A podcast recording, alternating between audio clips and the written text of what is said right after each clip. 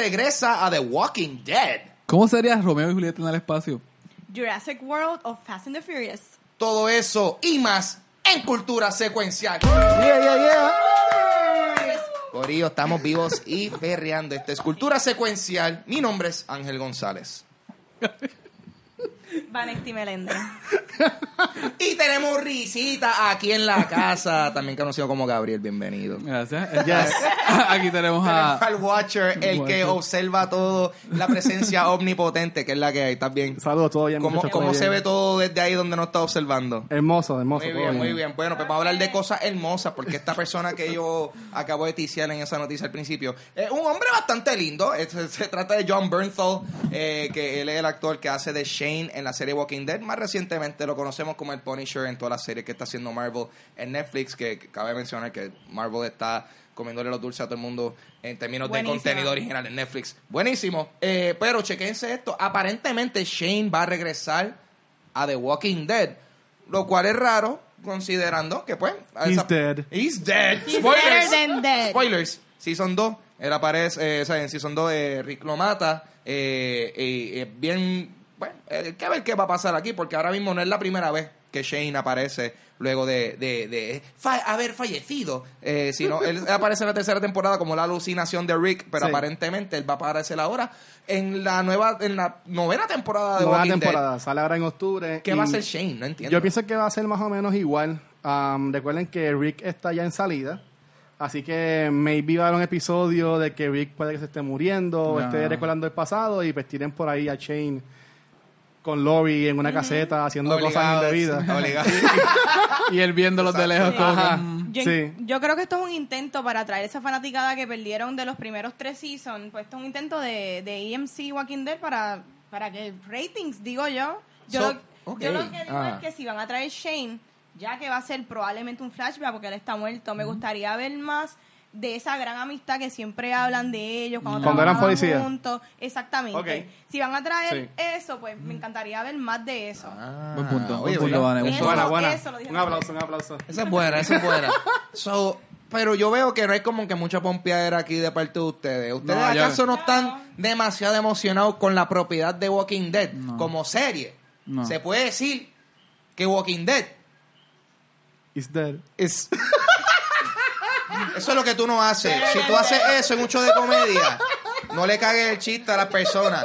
Yo iba a decir que la serie era un zombie, ironía, pero anyway, Oh. básicamente Sí, eso. sí. Maravilla. ¿Qué tú No, crees de eso? Te maté el chiste. Buena, buena metáfora. Yo estoy triste porque yo, yo honestamente, yo no, no he seguido la serie. Yo estoy esperando que esta última temporada aparezca en Netflix porque, pues, aquellas personas que viven en Puerto Rico como yo, sabemos que, pues, you know, el año pasado pasó ahí una, una ventolera llamada Huracán María, la cual no me permitió seguir la gran mayoría de mis series. So, tú sabes, yo estoy esperando a que aparezca en Netflix. Vamos a ver qué pasa. Entonces, ahora, Disney mejoró su oferta para adquirir a Fox al ofrecer 71.3 bi- bi- billones en contra de los 65 billones que había ofrecido Comcast. Ok. Yes, al ok. fin. Esto es una situación que yo quiero, quiero discutirla con ustedes. Hay muchas personas que están como que no tan pompeadas que Disney este, vaya a comprar Fox. Eh, y ahora mismo pues estamos viendo que Disney está siendo bastante agresivo ahora. O sea, estamos una, varios billones de diferencia entre la oferta de Disney y Comcast. Eh, ¿Qué ustedes opinan sobre esto? Yo en lo personal, mano, hay mucha gente que no le gusta que Disney esté comprando todas estas franquicias y todas estas compañías, whatever, porque piensan de que, ah, pues, no sé, como que van a hacer que todo se parezca. O sea, y- se puede argumentar que ya Disney está como que haciendo una formulita Sí, que le está sí. funcionando. Pero de la forma que yo lo estoy viendo, yo siento que muchas de las propiedades que Disney ha tocado y trabajado, eh, Disney le ha elevado el estatus. En muchas ocasiones yo siento La que calidad. pienso que sí. La ha elevado la yo- yo- calidad. Yo, siento, sí, bueno, ah, porque ahora mismo, se quiera decir o no, yo creo que gran, par- gran razón por la cual el, el MCU ha sido exitoso también ha sido porque Disney ha estado, papi, hay que darle un cariño eh, brutal a esto. Sí, pero ahí tú tienes que... So, ahí vamos por encima. Pero ¿Por tú- qué no? ¿Por qué Ahí no? tú tienes que no existe MCU sin Disney, pero estas propiedades ya existieron antes, especialmente las otras que van a Claro. adquirir, así que cabe ver cómo van a cambiarlo. Este, yo tengo entendido que Fox está más inclinado hacia aceptar ya esto. Ya. Que ya han tirado señales de que van a aceptar la compra de Disney, esta subasta de Disney. Así que vamos a ver, tiene, tiene que ser aprobado, tiene que ser, Exacto. este, tiene que pasar por los procesos legales, pero Sí, no importa lo que los shareholders quieran, Exacto. realmente tiene que pasar por el Departamento de la Justicia y ver qué pasa, porque hay muchas regulaciones de esto. demasiado. Pero con esto que pasó de que compraron AT&T y Warner Brothers, yo entiendo que eso le abre la puerta a que ellos puedan hacerlo de nuevo. O, o que ya que les permitieron uno, no permitan el otro. Yo, honesta, es lo que digo. Por mí, por mí, a mí me gustaría que Disney comprara Fox porque yo siento que hay varias, hay varias, hay va, mira, wow, hay Yo sí, yo sí. cosas. Yo X-Men, no quiero X-Men. mis Logans ni mi Deadpool con Disney, I'm sorry. Al contrario, Ay, al contrario, yo quiero ver Wolverine en MCU. Yo quiero No. ver Fantastic Four, yo quiero ver estas Yo no personas. Yo quiero ver a- yo quiero ver a Hulk una contra su como Wolverine Logan, en jamás la vamos a ver en Disney. No, se sabe, No. no. se sabe. Ahora mismo, No. vamos, a- vamos, vamos, a- voy a poner esto, voy a, voy a poner esto ahí para ver qué ustedes dicen. ¿Ustedes se acuerdan? Previo a que Disney comprara a Lucasfilms, la trilogía que salió de Star Wars era episodio 1, 2 y 3. Precoz. Diga lo que tú quieras, hay gente que le encanta, hay gente que no le gusta. Creo que se puede decir que estas películas de Star Wars que están saliendo ahora post adquisición de Disney están mucho mejores que esa. En calidad. Claro. Pero lo que es escritura, claro, hay un etcétera. backlash, Hay un backlash, pero es como todo lo que... Se ve más bonito, se ve más bonito. Pero, pero, güey, sí que tú pero- dices que la, que la malo de las películas de las precuelas es, no es la escritura, eh, fue la calidad. Dentro de las, pel- las precuelas hay una escritura, la cuestión política del Senado, etcétera, es bien interesante. Lo que pasa es que no se supo presentar. Y estas de ahora de Disney sí se saben presentar, se ven mucho más brillosas, etcétera, Ah. pero no necesariamente son lo más avant-garde en cuanto de Son mejores que la trilogía, el prequel trilogy. Para mí, sí. Yo ok, sí. pues ahí está. Case closed. eh, Espera, no, Caso no cerrado. necesariamente, porque, por ejemplo, cosas como, vuelvo y digo, como Deadpool y Logan, no lo vamos a ver jamás en Disney. Yo creo que se- yo creo que eso se puede. Cuando se, empe- cuando, se, R de- cuando se empezó, este, Disney enseguida comentó, porque enseguida le preguntaron eso, y más cuando venía de camino Deadpool 2. Y ellos dijeron, si tuviésemos los derechos, se quedaría R. Yo- creo que, que- la gente se le olvida que Disney Disney tenía un montón de compañías, o sea, películas como como eh, que diga, eh, compañías como Touchstone Pictures. Esa es una compañía de Disney. Ok. Sí, Eh, ¿verdad? ¿Tú me entiendes? Una compañía de Disney y ahí Disney te- tiraba las cosas que era, por ejemplo, Los Who- live action de ellos. Who Framed Roger Rabbit. Esa película era, era, o sea, Disney nada más tiraba películas G. Esa película era un poquito más, más extrema y eh, Disney en vez de tirarla a través de Disney, la tiraron a través de eh, ese departamento. O sea, a lo que yo voy es, una de las cosas, uno de los beneficios que si Disney compra Fox, además de pues, que Disney va a adquirir todas estas propiedades, es que también pudiese existir la posibilidad de que veamos el release original de las películas de Star Wars, que, que o sea, esos original cuts, todo eso le pertenece a Fox. Ahora So, mismo, sí. Creo que también Aliens le pertenece a Fox y vamos a ver un Princess Alien. Ah, Posible. todo es posible. Y también Ah, los derechos de Avatar también están envueltos ahí. eh, oye, que esta es la cosa. A nadie le importa eso. Esta es la pero bueno, porque eso- tienen en el parque. a Disney le importa. Sí conviene. A Disney le importa porque sabes que también Sí. que también Disney está construyendo todo el sector de Star Wars, o sea, eh, está- a lo que voy es que, mano, tú sabes que si Disney compra Fox, quizás vemos hasta estas propiedades en sus parques. Antes tú en, en, en, en Disney, en bueno, lo que antes era MGM Studios, que ahora es Hollywood, Hollywood, Studios, Hollywood. En- había un ra- eh, The Great Movie Ride, había una escena que salía un alien. Sí. A lo que yo voy es que Disney, cómpralo. No, ya la cerraron, ya la cerraron, pero... eh, mira, come on, eh, había que cerrar eso, y eso está... eh, papi, esos animatronics, había que darle, había que darle este... Es como un que descanso. cierren E.T. en Universal. A mí me gusta No. E.T. en Universal No, que porque tiene un olor... Y se debió, y se debió haber quedado Back to the Future. un olor a los Back to the Simpsons. Future, Back to yes. the Un Future olor a se debió haber humedad que me trae de vuelta a mi niñez. Anyway, este se Son rumora. Se ru- sí, loco. Se rumora que hay un reboot a las películas Kick Ass. What? Ok, se duda que salga una tercera parte, ya que Chloe Grace Moretz, eh, que la que hace de Hit Girl, eh, comentó que ella no está interesada en volver a, interpretar- a interpretar el personaje. Sí. eh, porque no le gustó cómo manejaron al personaje en la segunda película. Entonces se puede decir que pues como que es- they over-sexualized al personaje. Y estamos viendo que entonces Matthew Vaughn está trabajando en ampliar el mundo de Kikas, al igual que el de Kingsman, pues con posibles secuelas y cosas así. Ahora, un reboot, de, un reboot de Kikas. Se puede. Eh, ¿Es tiempo para un reboot o qué es la que hay? El mismo- que expandan el universo de Kikas y de Kingsman, yo no tengo problema. A mí me encanta el flavor de Matthew Vaughn. El mismo universo de cómic de Kikas ha sido reboot ah, con una muchacha negra como muchacha. Sí. y ha, ha habido un Hit Boy también. Boy, sí. Así que eso puede ser parte del movimiento. En cuanto a lo del mundo de Kingsman, expandirle eso, mira, no todo en este mundo tiene que ser un shared universe. Pero ahora viene Y- Statesman, que ya la van a hacer con Channing Tatum y Nice. Jeff Bridges. Nice. ¿Quiénes Ya. vieron la Me última? A, yo- Yo a mí la me, a mí me gustan esas A mí películas. me gustó, me encantó la primera. ¿A ti no te gusta Kingsman? Pero Ah, gustó primera, la primera. La segunda que es... Ah, no, es que no te voy a spoil. Las dos están buenas. Ah, está bien, no. O sea, la segunda no fue buena. Yo le que... Bueno, a, mí me encantó. Country Road. Eso mismo iba a decir. Sí, Eso mismo iba a decir. Pero yo lo que digo es que maybe Hit, Hit Girl, maybe tíralo entonces, o con Kikas, para Amazon, o maybe tíralo para Hulu, o mismo Netflix. No necesariamente para películas, pero hazte una serie. Bueno, la- el universo de Miller World tiene el trato ese con Netflix, así que eh, probablemente Que sí haya... maybe ahí podría entrar. Yo lo que sea de Matthew Vaughn, yo lo voy a ver. Matthew Vaughn es- eh, dirigió mi favorita de X-Men, que es First Class. First so Class, I don't have any sí. problems. Ahí está. Dame caballeros, saquen sus calendarios, apunten porque les voy a contar la programación del canal CW, casa de algunas de sus series favoritas de series de DC, entre otras cosas. Vamos a revelar su eh, programación para la nueva temporada. Martes 9 de octubre, The Flash y Black Lightning. Eh, tenemos el miércoles Nice. 10 de octubre, Riverdale. Muy bien. Tenemos el jueves Jughead.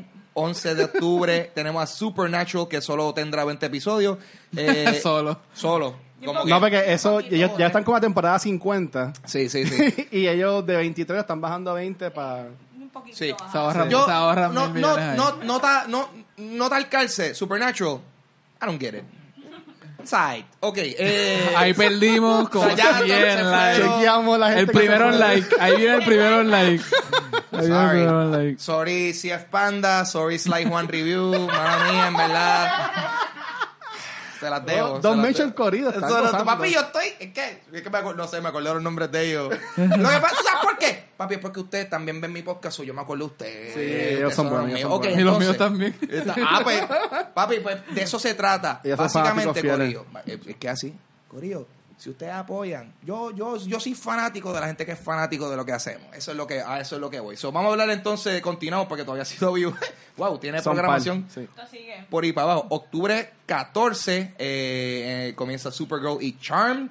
Eh, tenemos el lunes eh, 15 de octubre eh, comienza Arrow. Y el lunes 22 de octubre comienza Legends of Tomorrow. Eh, ¿Cómo nos sentimos acerca de toda esa serie? Yo la que, la que estoy siguiendo eh, es Supergirl. No estoy al día todavía. Estoy viendo, soy como que un late adopter de, de, de Supergirl. La estoy viendo en Netflix, pero Sí. eh, de toda esa serie, es la que estoy viendo. Sin embargo, me han dicho que Riverdale también está bastante cool. Bien buena. ¿Qué es la que hay? ¿Cómo están ustedes con ese lineup? Riverdale, de verdad que es típica película. película. Típica serie de CW, pero súper bien actuada. Y de verdad tiene un storyline bien entretenido. Tiene hasta suspense Sí. y todo eso. Que yo se lo recomiendo. Como que verla de background no dura mucho y te entretiene un rato. No, pero ahora mismo se ha convertido como que en la serie, una de las series principales con Supernatural. Le ha pasado ya a Arrow, está ahí más o menos con Flash, con de las más famosas. Ellos. Tú sabes cómo la gente a veces se propone ver esta serie, catch up. Pues yo fui al revés. Yo me propuse dejar de verla.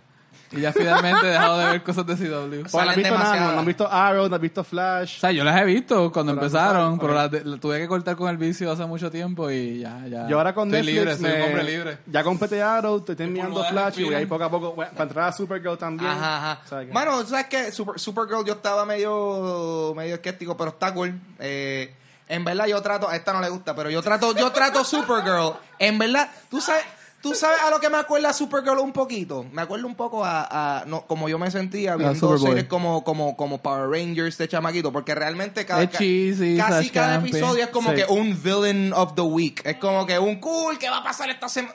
En ese sentido está cool. Obviamente, pues. Para mí que Supergirl lo Ah. bueno es que no entraba en el drama, que entró ya Arrow, que está Flash, que es como que está este drama de que will day or won't day. Sí, sí. O sea, Ah, que sí. Supergirl todavía no ha entrado de fondo a eso y por eso es que se ha mantenido un Sí, poco que es la fresh. fórmula Archie de que te vas a casar, no te vas a casar, el hecho de que Exacto. Riverdale... Sí, exacto. Y ahora, todo el mundo sabe que Game of Thrones y las bodas típicamente no son una buena idea. Excepto cuando Jon Snow y Ygritte se casan en vida real. Estamos hablando de, de los actores eh, Kit Harington y Rose Leslie.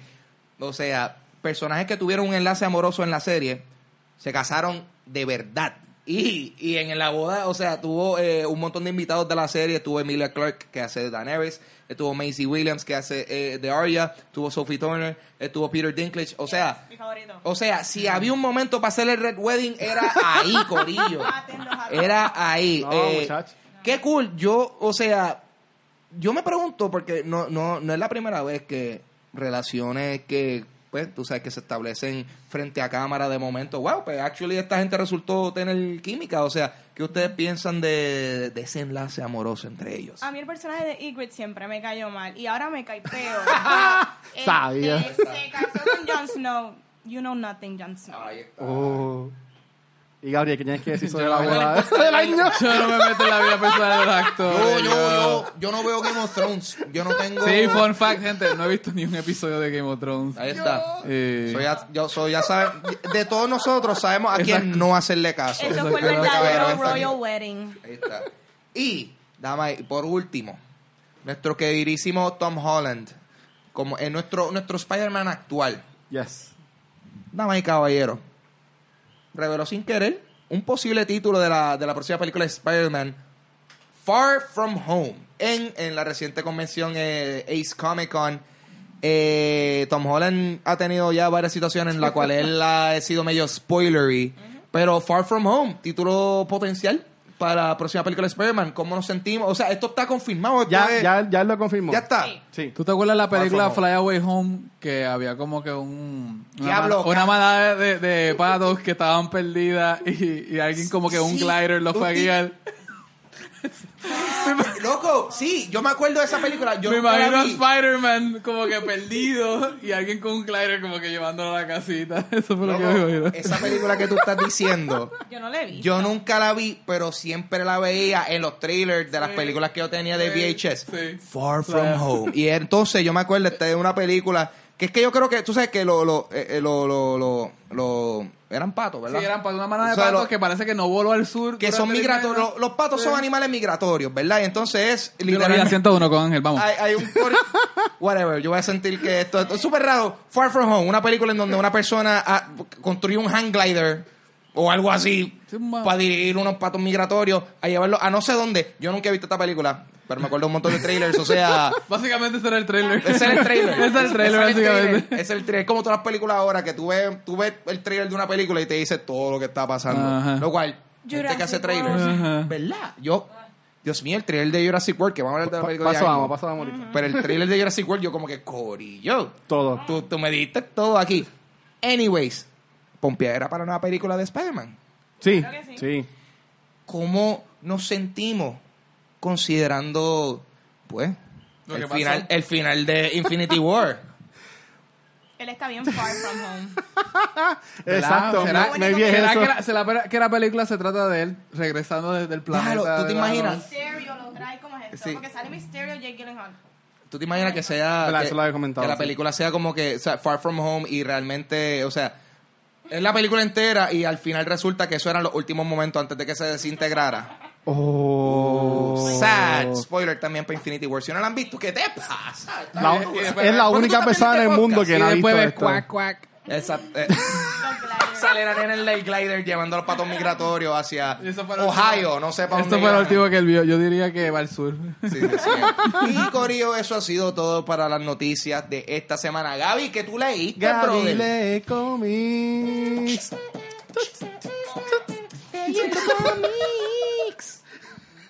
Bueno, esta semana voy a hacer bastante, voy a hacer trampa. Y los tres cómics que traje básicamente son de la misma compañía, de la misma imprenta, que son de Image Comics. Nice. Eh, tengo eh, Saga 53 por Brian K. Vaughan y Fiona Staples.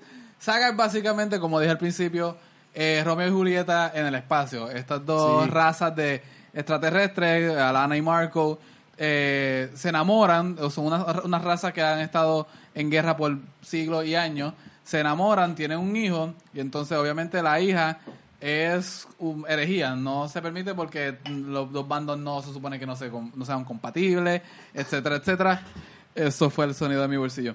Y este de- después de esto se desata como un problema mediático. Eh, se supone que eso, si esas razas no son compatibles, entonces lo que el gobierno les ha estado diciendo para hacerlo eh, entrar en guerra es falso. Pero después en las conspiraciones.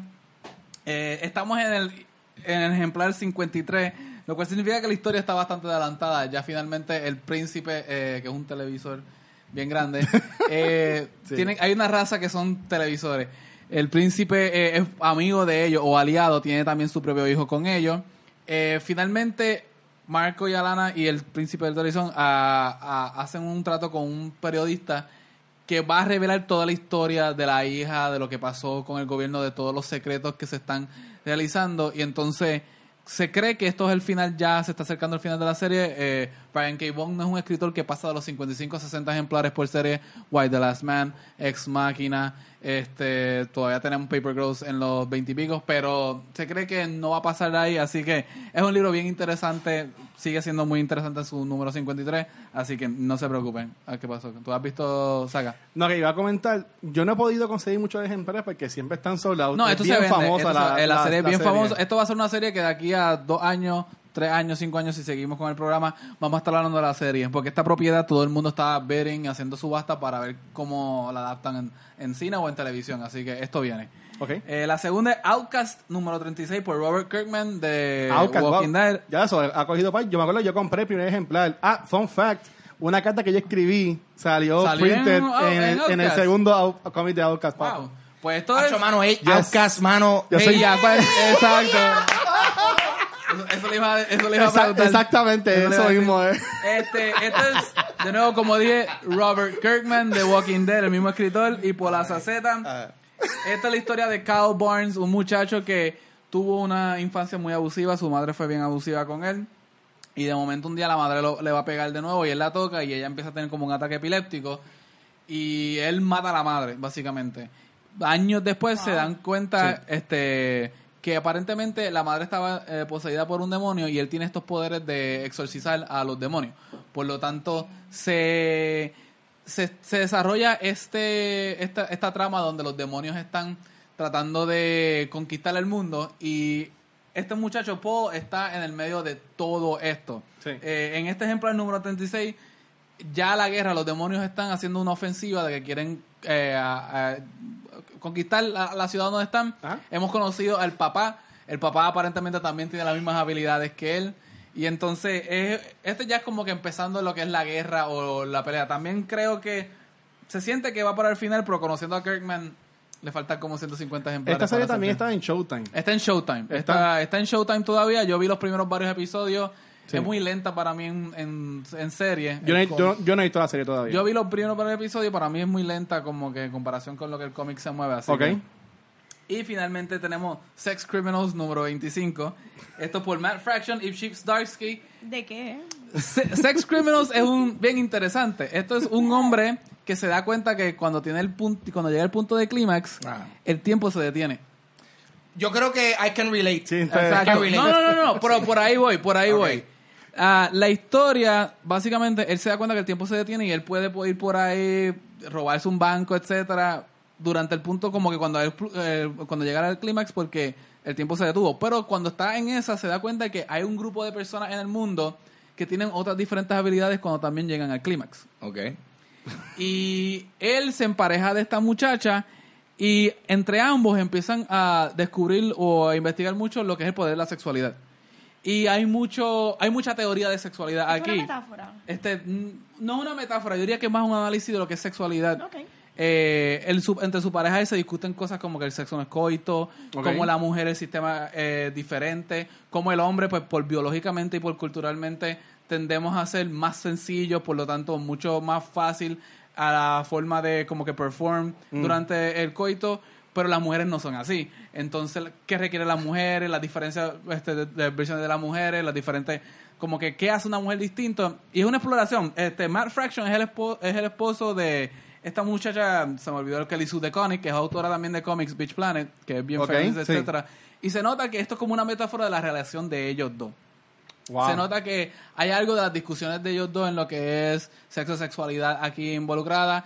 Conocemos una policía, como que una fuerza policíaca que está en este mundo que evita que la gente con estas habilidades, cuando llegan al clímax, investiguen mucho porque quieren que esto de sexualidad sea como que penetración y ya. Sí. Y como que se, se puede ver que es como que una cuestión de religión, el elemento de la religión y los conservadurismos aquí. Eh, ah, entre todo, se van desarrollando com- este, más temas de psicología, cómo la psicología de uno afecta a uno en, en el ámbito del amor, etcétera. Y ahora mismo estamos en una, en una, como que en unos episodios que son medio fillers donde él se separa de su pareja y entonces él está, trata de investigar qué es lo que lo hace a él moverse porque también tiene que ver con, ver con parte, ¿sabes? Tú no puedes conocer a otra persona si no te conoces a ti mismo. ¿Y ella sabe cuerpo que tiene esos poderes? Sí, ella sabe. Ok. Ella, ella también de esto. Y ella, obviamente, ella no tiene sus poderes, pero encuentra unas personas que tienen unos poderes diferentes durante el punto de clima que son mucho más este, extraños. Así que, este, Sex Criminals es interesante. Al final tienen como que estos, estas cartas que se envían sobre como que cartas honestas de lo que es sexualidad, de Ah. estas diferentes experiencias y se, se discute muy bien a fondo. Así que, si, si te gusta Masters o Sexuality and Humanism o te has leído los tres volúmenes de The History of Sexuality de Michel Foucault, te va a gustar esto. ¿O Fifty que- Shades of Grey? No. No, ahí eso ya es... Ah, no temen ahí el nombre de... Pero te gustaría, así que hasta ahí terminamos esta sección. Gabile Comics. Hoy está más jazzy. Sí, sí, sí. Es Sí, que sí, sea más funky, supone que sea más funky. Ahí está. Ok, Un poquito fonqueteo so para... que vamos para el tema de la semana. Yeah. Mm. Vimos, ¿verdad? Jurassic... Perfecto, vamos a hablar de Jurassic World Fallen Kingdom. Perfecto, mira, esta está dirigida por J.A. Bayona. J.A. Bayona dirigió también The Impossible, que es la película del tsunami de Tailandia, que también, de hecho, salió Tom Holland. Yo le fue la primera que salió. Eh, esa, esa es como exactamente Tom Holland, sí. Sí. También él dirigió esta película famosa española de horror que es este El Orfanato, no sé si la, si la vieron. Uh, Sí. Tremenda película. Buenísima, buenísima. Mira, esta película en su primer opening weekend hizo 150 millones, que si lo comparamos con la primera que hizo 208 millones, pues mira, hizo menos. Pero money is money, ¿me entiendes? Si la comparas con Solo, Como quieras. No, claro. Y yo encuentro que esta, la primera tuvo el efecto de Force Awakens, que después de tantísimos Sí, años, pues sale sí. esta película de Jurassic World y pues todo el mundo la quiere ver. Esta película yo la encontré súper predecible. Ustedes díganme, háblenme de esto porque yo estoy decepcionada. Yo me quise ir los primeros cinco minutos del cine porque te montan la fórmula de Jurassic Park. Tienes al militar con cara de pedante que todo el mundo sabe que va a morir una muerte bien fea, lo cual pasa. Sí. Tiene a las personas que quieren como que salvar el mundo. Tiene este... ¿Qué más? La, la venta de los animales, la explotación de los animales. Este, Aquí tiene... era una pasarela. Tiene la escena, Sí, la escena donde ellos ven un dinosaurio por primera vez y se quedan. "Je, je, je, je, je". Tienes todos estos momentos que ya se han visto en todas las otras Sí. Jurassic Park, sin la sustancia de lo que tuvo las Jurassic Park originales. Jeff Goldblum sale como por cinco minutos en toda la película al y es para hablar, Eso fue lo es peor, como eso que fue lo hablando y ahí se acaba. O sea, hasta el final no para cerrar. Y el final de la película termina con el personaje principal mencionando el título de la película. It's a Así mismo. Jurassic World. Ángel. Pues yo, yo estoy contento porque hay más dinosaurios en pantalla grande. Yes. Yo, Bueno. mira, yo. Yo no voy a ver Jurassic Park para que, para que, ay Dios mío, esta trama, ay, ah, Dios mío, esta drama entre los personajes, qué impactante. Yo voy para ver dinosaurios. Yo voy para ver qué pasaría si estas criaturas prehistóricas estuviesen hoy presentes con nosotros. Dicho eso, la película no estuvo tan buena en términos de trama. Pero es que Objetivamente, pero lo voy- y lo voy a decir por qué. Lo voy a decir por qué. En comparación a, por ejemplo, pues porque esta es una secuela directa a Jurassic World. Sí, Exacto. sí. Esto es Jurassic World Fallen Kingdom. Ajá. Eh, Que está hablando de la película Fallen eh, Kingdom. Fallen Kingdom. La Ve. franquicia. Lo, yo siento que, por ejemplo, la Jurassic World es comparable a la primera Jurassic Park por, por, pues porque estaba estableciendo unos elementos del parque. Obviamente, pues, en el caso de Jurassic World era pues, la mayor escala, mayor entendimiento de la tecnología, todo eso. En verdad, lo, lo, lo que no me gustó de esta es que pues yo siento que como que pues uno de los actos fue, exacto, ver los dinosaurios en su hábitat, whatever, y después todo lo demás era como que pues gente en una mansión. Bueno, pero, pero ese, es la, ese es como que la crítica que este quiere hacer y Ah. podemos hacer los spoilers aquí. Tíralo, completo. tíralo. A- La trama de la película, todo lo que tú ves sí. en el trailer es como que el primer acto. Exacto. Y después los animales que se rescatan de aquí, una compañía los toma y los quiere vender para otros países que quieren desarrollar armas, desarrollar... Militarizar. Weaponize militarizarlo. the dinosaurs. Básicamente Subastarlo. los dinosaurios. O hasta para uso personal. Es como Básicamente, eso, eso es todo. Aquí hay gente con tigres en las casas. Bueno, vas a tener un Velociraptor en las casas. Pero el problema es que no tiene como que. Yo no creo, yo no, yo no sentí que Chris Pratt o la actriz, ¿cómo se llama ella? mm, Bryce Muy bien. Dallas. Este, yo no sentí Bryce que Howard. ni a ellos le importaba lo que ellos estaban haciendo. Ellos literalmente, tú les ves las caras de ellos durante la película, es como que estamos cobrando este cheque. Estamos in. cobrando este cheque. Y se notaba. No había nada. Hasta el mismo libreto tiene unas, unas, unas situaciones donde.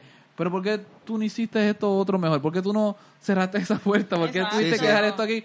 Que son cuestiones que ya en esta, ¿cuántos son? Cinco películas de Jurassic Park. Ya. Tú sabes que tienes que cerrar la bendita puerta porque ya en la segunda de las originales Hicieron eso. ya se fueron a la ciudad. Claro. Tú sabes Sí. qué es lo que, lo, lo, lo que a mí más me bastripea de la película. Es que como que, Dios mío, nadie aquí ha aprendido de sus errores. Nadie entiende que esto es una mala idea. y, y yo no necesito que me busquen una grandísima justificación para que hagan esto. Pero hasta cierto punto es como que esta persona que creó este dinosaurio creó otro dinosaurio. Es como que, loco, ¿tú no viste que la otra vez te salió Superman Sí, todo? sí, sí. Eh, y a lo que voy es eso, o sea, obviamente, tú estás casi la gran mayoría de las películas que nosotros vemos tienen que ver son con elementos de fantasía y todo eso, pero lo que hace que sean buenas es que pues, haya cierto nivel de credibilidad ante lo que Eso están haciendo. Esta película. perdona. O sea, y estamos hablando de, estamos hablando de, estamos hablando de hacer que dinosaurios existan. no, no, no, Oye, exacto, exacto. Pero esta película presume y supone que los videntes no son muy inteligentes. Y hay una escena donde esto se hace claro que es durante la subasta de los dinosaurios. Ah. Ellos estaban hablando 20 millones, 25 millones. Y tú piensas, bueno, están haciendo mucho dinero. Pero tienen una escena donde una computadorita. Y sale como que todos los millones que te están diciendo para recordarte que están haciendo mucho Mucho dinero de estos dinosaurios. Sí. Tú no necesitas esa escena. O sea, ya tú sabes que la crítica de que están eh, militarizando y comercializando como que vidas humanas para uso militar está ocurriendo ahí. Pero es que la película se enfoca en estos detallitos tan pequeños que básicamente es como que, ah, pues no entendiste esto, pues toma, bébetelo para que lo entiendas. Yo tengo, yo tengo tres comentarios. Eh, primero, ¿qué ustedes pensaron de la chica? ¿Cuál? ¿Cuál? Que es una clone. Ah, Spoiler, bueno, bueno, spoiler. spoiler. Hay un twist, una historia que porque Jurassic Park siempre ha sido una historia sobre genética Ajá. y quisieron eh, hacerlo aquí por el medio de la hija del señor de la película, que aparentemente es una clon. Eh, no hay ¿Qué añade eso a la ¿Qué película? añade eso a la historia? Yo me quedé como que... Yo voy a ah, decirte lo que eso Es una dinosauria slash humana o lo que, algo así. no, lo que te quieren decir es que la obsesión del hombre por la genética es tanta de clonar los, los dinosaurios que él también clonó a su hija. Es una Ripley que tiene el alien adentro. Pero no añade nada porque ella no hace nada. Al, Al al final, ¿qué contrario, al contrario. Dilo, Ángel, dilo ahí. Gabriel. Dilo ahí, Dígame. Ángel. De, de todas las cosas, cuando eso pasó, y yo, eso es. ¿Qué? Ese, ese es elemento, el, el elemento lógico donde pienso yo que tenían que mover la película, porque como sí, genética, sí, los dinosaurios, pero yo creo que el, el, el factor, ah, y podemos hacer esto también Con humanos. para humanos, es como que, ah, Ok. there we go. Pero Pero- otro ok. punto, There tiene, we go. tiene más sentido utilizar estas tecnologías para clonar que para war, ¿me entiendes? Que vamos Claro. a poner a, a estos Pero- dinosaurios Pero a tú, pelear puedes, en guerra. pero es que tú puedes clonar una, una milicia entera, los Clone Wars de Star Wars, y tener soldados Yo, infinitamente. yo estaba escuchando podcast y pues, uno que siempre hablo, que es el de Kevin Smith. Ellos estaban diciendo que pues, iban a ver dinosaurios más lentos, trepados encima de dinosaurios rápidos, atacando a los humanos. Es Fast and the Furious. por, el, Ah. por el estilo. Pero mira, el segundo punto que quería traer. Ya. ¿Ustedes piensan que Chris Pratt es el nuevo Harrison Ford? No. Me, me defiendo, me defiendo. Um, tan- eh, tienen a Chris Pratt como haciendo películas de acción. Sí. Tienen también la Guardians, que es como si fuera la de Star Wars de Harrison Ford. Tienen esta Jurassic World, que son, serían como la de Indiana Jones. Yo lo vi como que quisieron mostrar a Chris Pratt como el super mega action hero en esta película. Y, y es la primera vez, yo sé que él es Star-Lord. Ya. Pues es la primera vez que yo lo No, pude sí, ver sí, a él como No. que en acción full, Yo como creo que peleando lo hicieron, y cosas. eh, definitivamente lo pusieron mucho más serio Sí. que en cualquier otra película que lo super hayan hecho. mega action hero. esta lo cual película. lo Ajá. cual yo creo que a fin de cuentas también le quitó un poquito del charm que hubo en la primera. Porque a todas estas yo siento que Ahora es más badass. todo el mundo estaba dice. como que. Bueno, todo el mundo se sentía que estaba obligado a estar aquí. Es lo que Sí. voy. Todo el mundo estaba no necesariamente disfrutándose de lo que está pasando. A pesar de que yo pienso que la película tuvo varias escenas muy buenas, varios, sí, sí. eh, varios tributos visuales a escenas clásicas de la primera película. Háblenme del Broncosaurus que se quedó en el muelle. Mi pana. Eso estuvo de más. Eso, eso, yo no estaba Ah, ready. Yo no, güey, yo no no. estaba ready para no. estar bastripeado. No. Yo no estaba. No. eh, mira, diga lo que diga. Hay una parte en la película Sí, que sí. en verdad está bien fucking triste. Exactamente, Eso es todo. sí. Eso Mira, es todo. yo estaba viendo la película con, con otra persona y yo estaba casualidad en el teléfono, Ah. en esa parte. Ah. Y escucho que esta persona dice como que, ¿qué? Como que, se- y yo, ¿qué pasó? Y cuando yo miro, Ah. lo que llega a ver es la sombra ya Ajá. entre las nubes. Y tú, ah. Sí, Y yo, wow. No, O no. sea, que se fueron ahí super a los heartstrings. Sí, Hici- sí. Hicieron algo. Pero de nuevo, de nuevo, no hay un build-up a esa escena. No. Ocurre y de momento termina y boom, lo próximo. Que la- It esta, doesn't mean anything. esta película es,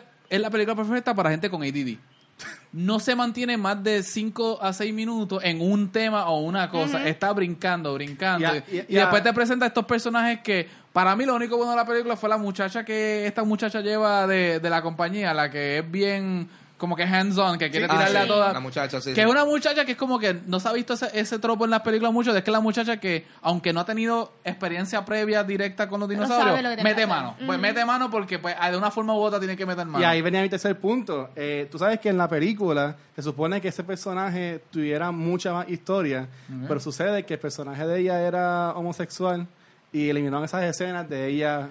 no añade nada de la historia, va a ser, Pero, va pero a ser hubo, hubo, hubo, un reportaje de que ella se estaba quejando de que de downplay al personaje de ella Bueno. en cuanto a su la importancia que ella tenía porque supuestamente estas escenas que ella pues se demostraba y se identificaba como una mujer homosexual eh, traía más a su backstory también como personaje Es que de nuevo, si no afecta el final de la película, a menos que quieran usarla a ella para futuras películas de Jurassic yo entiendo World, que siempre que van a seguir haciendo. Pues que si le prometieron a ella, mira, tenemos esta historia para ti que es crucial para la película y después la cortaron al final, sí es como que una movida no muy como que buena del, del estudio, pero a esta película como terminó Fallen Kingdom, la fórmula que tiene y la estructura que tiene no, No no era necesario, nada. no era necesario, no hubiese cambiado nada, hubiese sido un poco como que de de pues, llenar la cuota ahí de minoría y no, y no hubiese que- sido necesario. Yo lo que quiero saber es cómo Chris Pratt metabolizó esa anestesia en menos de cinco minutos.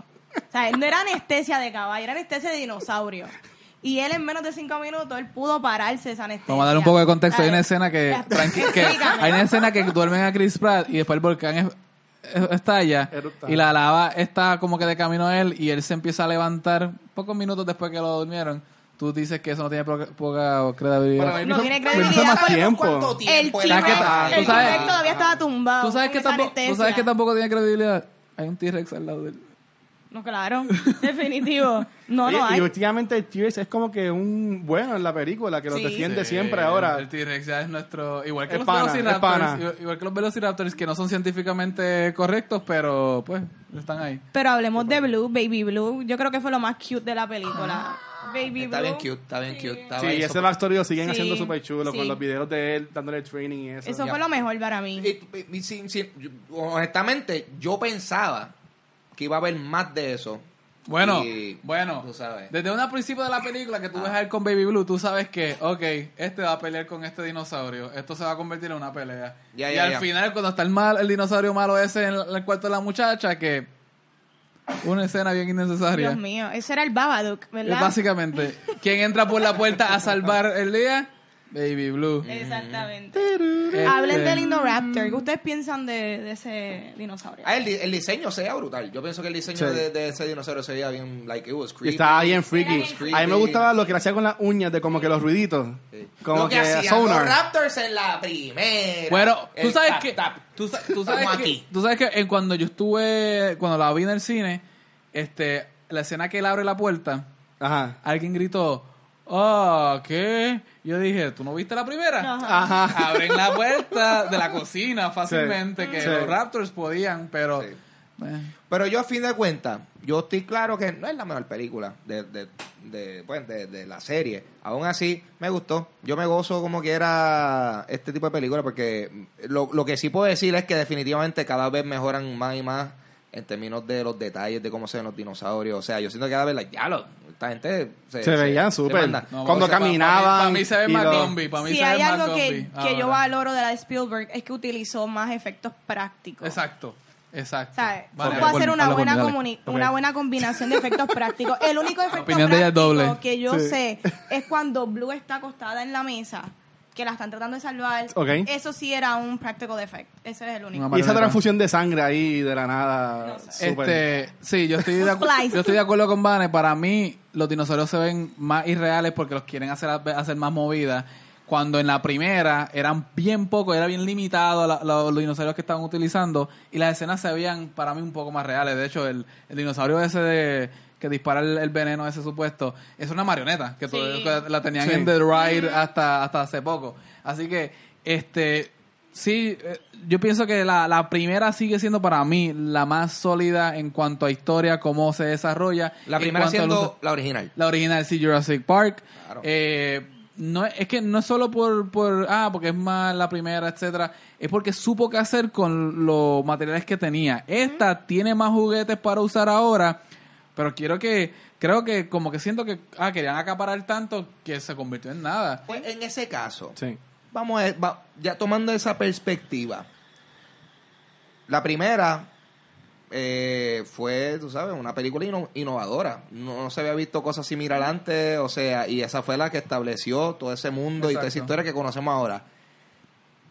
Es que ya estamos hastiados de la serie, de la franquicia y de los dinosaurios en general. No. Con todo lo que ha vendido, yo entiendo que eso le, No. le, le no, queda. pero, nunca montón. uses venta porque Justin Bieber vende mucho. Ah, es verdad. Y todos sabemos lo mal que le va a él. Exacto. La está pasando malísimo ahora mismo. Él está, Po- Dios mío, toda esa gente pobrecito. que- toda esa gente que no le gusta mi música. Pero lo que pasa es que tú, sa- tú estás usando narrativas modernas para vender. sea, En las ellos- críticas le va mal porque en Rotten Tomatoes tiene un 50%. Ellos lo que quieren es vender, ¿sabes? Ellos lo que quieren es vender, no- como que no quieren hacer nada statement con la, la licencia, que me hubiese gustado que quisieran hacer algo mejor, Sí. pero no quieren hacerlo, así que Y- es la decisión de ellos, es su, es su- Ok. es Y su no va a propiedad. cambiar con la tercera, porque el que va a dirigir y escribir la tercera es el Col- Colin Trevorrow, que dirigió la primera y escribió esta segunda. So, no hay ningún tipo de cambio. Así que esperen. No, sé qué van a Yo, esperar. yo entiendo que va a ser una buena trilogía. Compa- y, y, ok, me pueden decir sus opiniones, pero yo entiendo que la gente más recuerda esa primera trilogía de Jurassic Park por la nostalgia. Porque si piensan en la segunda y tercera película, en verdad no fueron muy No buenas. las que No, de hecho, de hecho, Yo nunca iba a hacer la, La dos, mira, nada más la, la, primera. la dos voy a decir que en The Lost World Jurassic Park, Ajá. Una nena gimnasta patea a un raptor. ahí nada. Mira, hasta pateó la mesa mismo, por eso. así mismo. Hay una, hay una teoría de cultura popular que se llama retromania, que es que la gente se acuerda de las cosas que le gustaban cuando pequeño Sí. Por la nostalgia. Ajá. Porque tú no veías a Madonna cantando, haciendo su video de música de Vogue, pensando de que esto es representación de mujeres y sexualidad, Sí. etcétera Y a ti te gustan las cosas más como que superfluas de, de cada elemento que tú ves. Y los muchachos, los que ven Jurassic Park, lo que recuerdan es un T-Rex virando un carro, mordiendo, etcétera Y sí, como que si es por la cuestión de la nostalgia, eh, eso es lo que va. Pero ves y ves, tenemos muchos instantes donde han hecho estos reboots y estos remakes de estas películas que son nostálgicas, como Robocop, como Total Recall, que fracasan totalmente Sí. en el remake porque les hace falta algo bien importante que tienen los originales, que es la sustancia. Ok. Bueno, tú sabes que a mí, es que, pasa es que yo también tengo una fascinación por las cosas que tengan que ver como que con, con, con parques de atracción y cosas así, tú Sí. sabes. Y yo creo que por eso también la primera película y a consecuencia de Jurassic World me gustaron tanto, porque como que es ver qué harían si hicieran un parque de atracciones de eso. Obviamente, pues la Jurassic World contó con no tan solo el elemento nostalgia de que también estaban, o sea, ese nuevo parque Sí, el estaba en los sí. predios del parque viejo. Sí. Pero pues obviamente pues, en este, como no, no se ve nada de eso. O sea, si tú te fijas, las dos mejores películas de Jurassic Park tienen que ver con parques. Sí. Tienen que ver con Abrir un parque nuevo y que se dañe. No, exacto, no es como que bueno, ¿y qué hacemos con los dinosaurios que se quedaron ahí? Porque si, si nos ponemos a ver, esto, esta segunda película de esta nueva trilogía está bastante está- es como un reflejo casi de la segunda de la trilogía original Sí. Lost World en donde spoilers eventualmente llevan a los dinosaurios al mainland a, en, a los Estados Unidos Sí. y spoilers esta película se acaba en blue mirando como que un de- a, a- a- a Los Ángeles desde un monte No, y la película empieza con ellos abriendo una en el mar Ah. y varios criaturas de mar prehistórica saliendo Ah, al saliendo. mar. Así que están en el ecosistema y de nuevo, esta película termina con Chris Pratt. This is turning into a Jurassic World. Ok. Sí. O sea, ¿qué, ¿qué piensan de la película? ¿Les gustó? ¿La recomiendan? mira yo A nuestra poca audiencia que nos está escuchando yo y viendo claro, en YouTube. yo estoy claro esta película tiene falla no es la mejor para nada dicho eso Es un popcorn movie. Yo me la gozo, yo me la gozo porque Sí. yo vengo, yo voy al cine a, a ver este tipo de películas, o sea, a ver estas películas grandes, a, a ver esta escena, a ver, wow, ¿qué, qué va a pasar ahora? Y pues, aunque habían ciertos elementos predecibles de esta película, aún así, pues ver, ver, ver a esos dinosaurios en acción, ver cómo, ver cómo el Indoraptor levanta al tipo por el brazo y se lo come. El- yo, eso, eso yo estaba bien pompeado, yo, eso. Yo vine aquí a ver violencia de dinosaurio contra humano. Y eso hubo bastante y eso me, me, me gustó. Ok. Eh, que mejor que la original es para nada. Ahora, eh, una, una- o sea, no es, no es peor que la peor película de Jurassic Park. So, tú sabes, ¿cuál es la peor película de Jurassic Park? Eso es debatible. Find out. So, Este, hasta el día que yo vi esta película, yo pensaba que la película más innecesaria de este año era Solo. wow. No. Esto es totalmente innecesario. Porque Solo no me gustó, pero tampoco es que no la odié. Solo es que pues no me importó lo que estaba ocurriendo, pero solo estaba bien hecha. Sí. Tenía una historia, el feeling era, el- el- la sensación era de Star Wars, etcétera, y se y se llevó bien. Es que no me despertó ese, ese interés. Esta película, desde que yo estaba ahí, yo estaba escribiendo de ustedes ya Sí. rápido porque yo no quería estar allí. Yo siento que yo perdí una hora y media en esa sala. Bendito. Y después tenía unos muchachos al lado mío gritando en toda la película que nos hicieron mejor. Así que dame mi dinero. Anyway, este, si te gustó la primera de Jurassic World, de seguro esta. De te seguro te gustó. G.I. Joe, Transformers.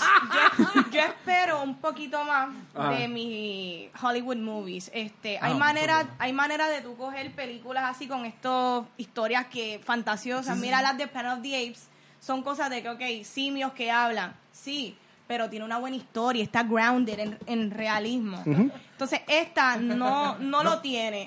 Pero si te gusta Transformers, si te gusta Fast and the Furious, go for it. Ahí está, wow, wow. ¿Y, Ok. qué, ¿Y qué tienen con un Fast and the Furious y Jurassic Park? Ambos tienen atracciones en los parques de Universal Studios, Yes. Lo cual- Universal, Comcast. lo cual vale destacar que le van a hacer un, un update al ride de Universal Sí, de, Jurassic Park. Un Vi, vi que había- vi que se puso en las anotaciones que era el de Islands of Adventure. Yo tengo entendido que es en el de California. Ok, nice. Este el- yo, yo, yo lo quiero hacer en, ambos. Yo lo quiero hacer en ambos. No, no, no dudo que vayan a hacer en ambos, pero Ah. por lo menos en el que Sí, anunciaron. siempre empiezan en California. primero Siempre California. en el Universal Studios de, de California. todo. Claro, ahí es el, el OG. Obviamente, obviamente, ese rey es un palo ahí, lo van a traer para el de Sí, Orlando. Eso no hay siempre break. lo prueban. Que, que honestamente, pues, yo creo que es tiempo de darle un update eh, al raid. Ay, dicho eso, a mí me encanta ese raid. So, Pompea era básicamente. Eh, Corio, Jurassic, World- Jurassic Park y Jurassic World ah, va a haber dinosaurios por ahí para abajo. Esto no se va a acabar ahí, que usted no le guste. Vamos a ver a Chris Pratt y a Por buen tiempo. al Blue por ahí para abajo. Baby. ¿Qué tenemos pendiente por Sí, ahí? Antes no- de terminar el episodio, Ah. quería entrar a una noticia que salió recientemente de la cancelación de Comic Book Man. Yes. Que bien. quería. Yo ¿Nos van a cancelar nosotros hablarlo- también? No. Ah.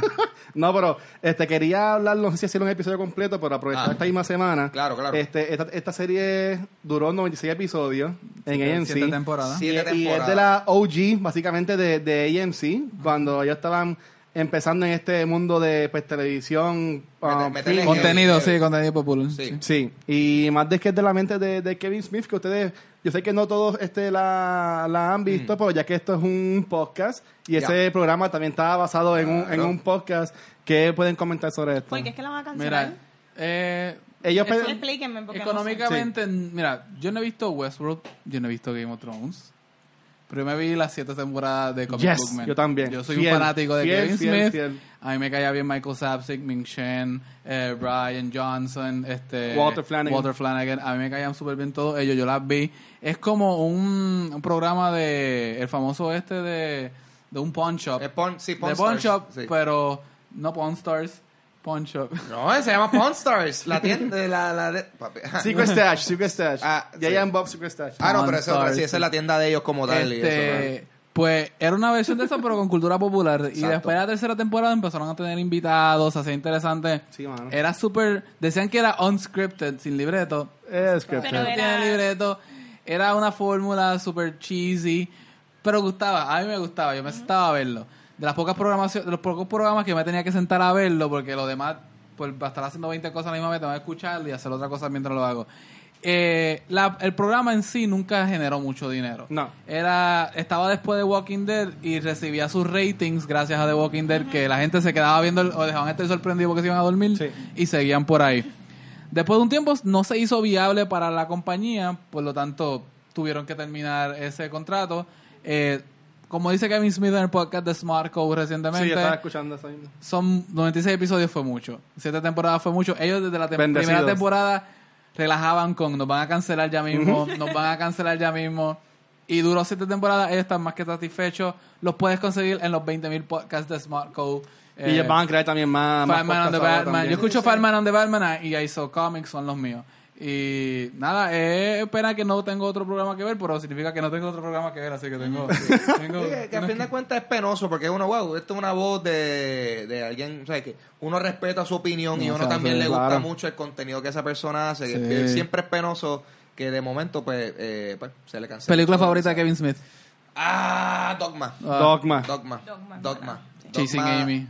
Ah, bueno, está bien. Chasing Cuando Amy, dijiste. Lo que, lo, eh, ¿sabes qué? Yo Eso- la última que vi fue Tusk, pero Ahí no me encantó. ¿Sabes No. qué- ¿Sabes qué es la cosa de Kevin Smith, de, de Kevin Smith? Es que a fin de cuentas yo creo que todo el mundo tiene una película. Sí, Bob Strikes. Back. Esa-. Esa fue la primera que yo vi. No es de las mejores, pero Clerks. me gustó. Clerks es un clásico. Este, a mí me gustó mucho Red State. Red State. Sí. Ah, o sea, Red que, es una persona que mucha gente lo critica, pero yo entiendo Sí. que es un visionario y en verdad. Él tiene sus cosas. Él es un everyday man Yo- que como que él tuvo suerte y pues... ¿Tú crees? Ok. Eso, Sí. yo, yo creo que por eso es que yo, Sí. yo le tengo tanto cariño como que, mano, yo reco- re- reconozco Sí, lo que sí, tú es haces que es y, a- así. y lo aprecio así, porque yo te veo a ti como una persona, claro, tú eres como yo, pero exitoso. Exacto. O sea, Sí. tú, tú eres lo que yo quiero hacer Bueno, eventualmente. hasta cierto nivel. Porque Eh, mismo- yo quiero tener un show que tenga siete temporadas y me lo cancelen. Y no- 96 Ha hecho de episodios. Y, y, la- y más la la cosa es que este episodio lo ponían a las 12 de la medianoche. Sí. O sea, que tampoco es como que le, le buscaban un Far from, buen schedule. far from prime No se, no se pr- imprimían como que flyers, no se No, e- ellos no lo promocionaban. Era, sea, Y aún así tenía su, su El following. que sabía del show lo veía. Claro. Sí, exacto. Y, y están buscando um, Haber sido- spoilers. sí. Este- esto, nuestro programa sale los viernes. Obviamente no lo grabamos los viernes, así que puede ser que esta semana anuncien porque están shopping around el programa para que estos canales lo, lo compren. Así que antes del viernes puede que salga algo. Nice. Nosotros lo pondríamos en las Maybe redes un sociales. Netflix, un Amazon, Hulu, cojan el show. Sí, que eso es lo bueno, que a fin de cuentas,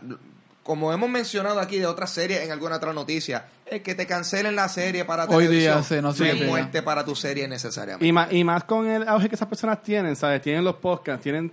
Yo, yo entiendo que los podrían conseguir en, que- en otro canal fácil. Es y más con los chips que deja hacer ese programa. Claro, es que esa es la cosa. A fin de cuentas, es lamentable que ya no va a estar el show, pero ese contenido él todavía lo va a seguir haciendo. sí. So, tú sabes, las personas que en verdad son fanáticos, él, él no se va para ningún lado. Él tiene 40 podcasts toda la semana para que te escuche. Sí, si los quieren conseguir los episodios, entiendo que están en iTunes. Antes estaban en Netflix. Está en todo, él está en iTunes, pero Sí. ¿cuál? Lo de Comic Book Man. Comic no, Book Man. Comic Book Man está Creo que estaba a comprarlos en iTunes. en iTunes nada más, porque No no, está- tienen, no no tienen. Hulu ni Netflix, no, No. tienen nada en Hulu. Ah, bueno. bueno. tenían las primeras dos temporadas en Netflix, y no sé si siguen ahí. Porque todo lo de Kevin Smith desapareció de Netflix un tiempo. Él tenía unos stand-ups y uno de estos que desaparecieron de ahí, unos documentales. Sad, pero tú sabes quién no va a, pa- a desaparecer. Nosotros, Yes. excepto que pues nos van a desaparecer ahora porque acabamos del episodio. Watcher, dile a la gente dónde nos pueden conseguir. Bueno, mi gente, si nos estás viendo en formato de video en YouTube, nos puedes escuchar en formato de podcast por Stitcher Podcast y Apple Podcast como Cultura Secuencial. Y si nos estás escuchando en formato de podcast, nos puedes conseguir en YouTube como Cultura Secuencial. Por favor, denle suscribir al capítulo, comenten, dándonos reviews y por ahí siguen. También en redes sociales estamos como Cultura Secuencial en Facebook e Instagram. Dímelo, Ángel. A mí me pueden conseguir en Instagram y Twitter como Papo Pistola y yo tengo un podcast que se llama Dulce Compañía que lo pueden conseguir en cualquier aplicación de podcast o en mi canal de YouTube Ángel González TV. Ahí me pueden conseguir en facebook.com slash sablacomics, facebook.com slash entre paneles, eh, facebook.com slash rope jumping champions, este, facebook.com slash Dr. Zeus con Z, Z, A, I, U, S 84 y avandrapr. punto- No sé si hay que hacer el punto com en Facebook, ¿verdad? Después de ese- no, así que me pueden conseguir ahí. Instagram Vanesti. Ahí está, y esto ha sido Cultura Secuencial. Les agradecemos a todos ustedes y en especial a CF Panda y a Sly Juan por estar aquí con nosotros. Los MVP, los. MVP. Gracias por estar aquí en otra semana en Cultura Secuencial. Se cuidan. Te llamo, gracias.